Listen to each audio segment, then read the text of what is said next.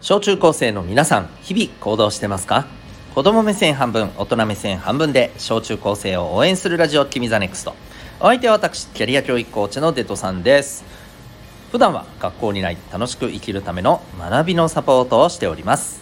この放送では目標人間関係成績進路などを中心に日常のことから得られる学びを毎日お送りしております。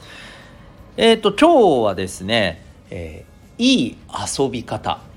そんな感じのテーマでですねお送りしていきたいなと思います。はい。えっ、ー、とまあ遊びっていうといろいろねイメージするのあると思うんだけれども普段自分がやってる遊びでね大体イメージするんじゃないかなって思うんだけどさ、えー、今日はこの遊びっていうことは何かみたいなのも含めてですね、えー、ちょっとお話ししたいなと思います。これはですね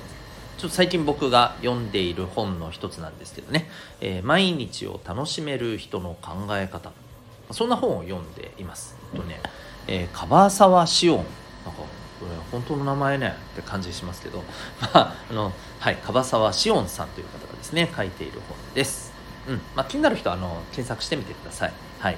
えーと、これね脳のこうあのことを研究していらっしゃる方で、まああのー、この脳科学、うん、この科学を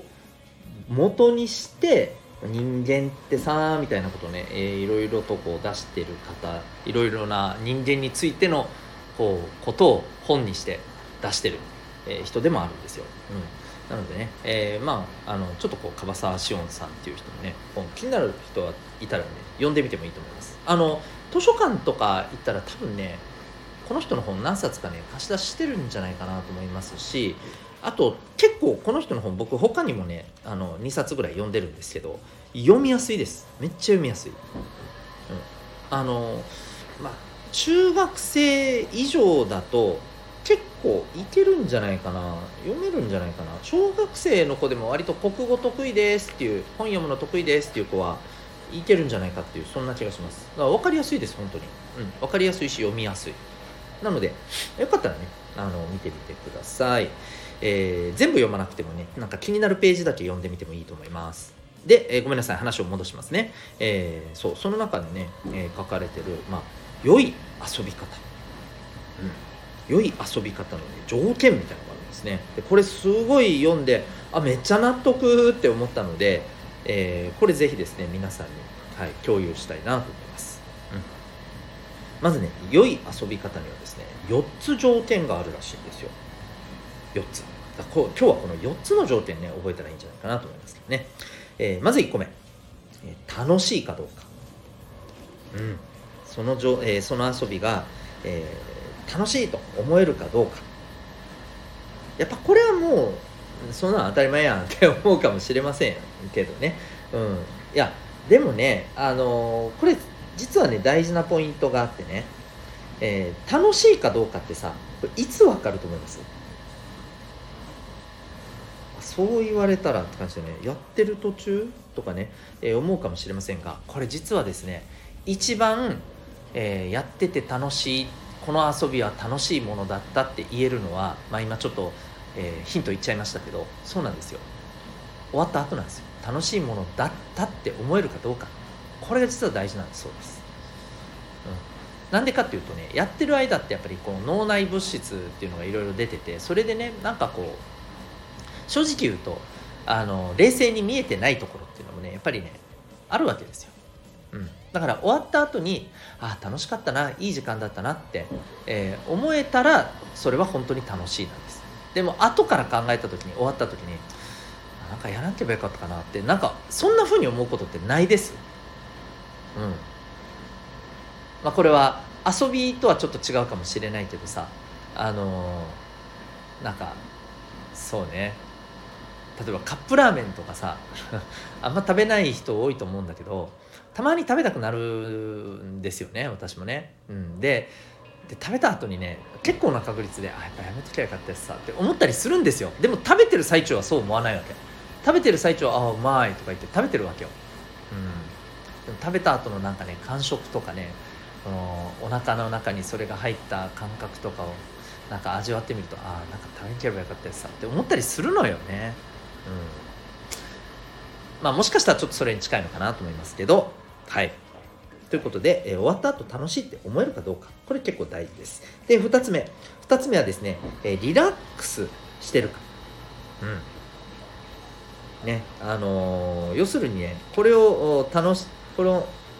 遊びによってリラックスできてるかっていうことなんですよね。うん。あともう一つというかこれに関係するんだけどもなんかそれでちょっとこう疲れが取れてる、うん、そうそういうところがあるかどうか。ね、えー、これ結構大事ですよね。だ遊んでもさこうそれで「ああ疲れた」ってなるのはこれはあまりいい遊びかというと実はちょっと微妙だったりすると言われています。この辺結構ねどうですか？僕はね思い返してみたらね疲れる遊びいっぱいやってた気がするんですよね。ああそっかこれはあんま良くなかったんかなってちょっと思ったりします。はい。どうでしょうか。で3つ目、えー、ストレス発散になってるかどうか。うん。これも大事ですね。えー、遊んだ後にあーなんかすっきりしたってなればいいんですけど遊んだ後にはあもうなんかもうイライラした。もうなんかあの全然アイテムが出てこないとかね。ゲームとかでありません？割と。そういうことって、うん、そういうのってあんまり良くないみたいですよ。はい。で、えー、ね、だストレス発散できたって思えてる遊びなのかどうかこれ大事ですね。で最後の4つ目、うん、脳が活性化するかどうか。これちょっと難しい方だね。要するにね頭を本当に自分のね、えー、自分自身で考えて、えー、遊ぶかみたいな遊んでるかっていうことですね。はい、逆に言うと何も考えずにただただあの何、て言うのかな受けるだけの遊び。になってませんかってことですね。うん、はい、ということでなんかまあ例えばね分かんないですけど自分で何かをやっぱりこう作ろうみたいな、うん、時まあ最近私全然やってないんですけどプラモデルを作るとかって私それは結構面白いんじゃないかなと思ったりするんですよね。うん、もちろんあれもね説明書っていうのはついてるけれどもさやっぱり自分でこんな風にしようとかなんか例えばあここでちょっとこここういう風に色塗ろうとかさいろいろあったりするじゃない？自分でちょっとここ工夫しようとかさ。なんかこういう風にあのやりながら自分の頭からアイデアが出てきてあこんな風にしたらもっと面白いんじゃんみたいな。風にしていけるような瞬間があるかどうか。これ大事だったりしますよね、うん、まあまあどんな遊びでもそうなんだけどなんかやっぱりただただ一方的にさせられるっていうのではなくてね、うん、自分で楽しみながら、えー、こう考えながらより楽しくしようよりうまくやろうっていうふうに、えー、楽しみながらできてるか、うん、これがね脳を活性化するっていうところじゃないかと思います、はい、この4つの条件が、えー、あるかどうか。これがねいい遊びのまあ目安なんだそうですね。いかがでしょうか？はい。僕はなんかこう今4つ喋ってみてやっぱりねよくあるのはストレス溜めちゃうとかさあと終わった後にあやらんければよかったやつさとかさそういうふうに思う遊びって意外とありませんかねみたいなね話だったりするんですよね。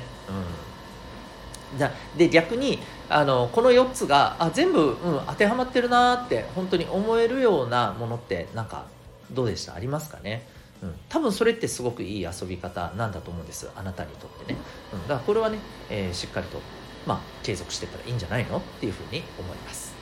はい。ということでですね、えーまあ、今日はちょっといい遊び方っていうところの条件をご紹介させていただきましたが、えー、これ逆もしかりなんですね。つまり悪い遊び方っていうのもあったりするわけです。で明日はこれを喋ろうと思います。あの悪い遊び方を知っておくと逆にいいのかもしれませんよ。うん、この今日のねあの回も大事だと思うんだけどね、えー、悪い遊び方を知っといてそれを避けていけば自然いい遊び方になるんじゃないの？みたいなところもね、えー、あると思いますので、えー、ぜひそちらの方も知っておきましょう。ということで次回はそれについて喋りたいと思います。今日は、えー、いい遊びの条件ということでですね、はい、私が読んでる本からご紹介させていただきました。あなたは今日この放送を聞いてどんな行動を起こしますか？それではまた明日。学び大きい一日を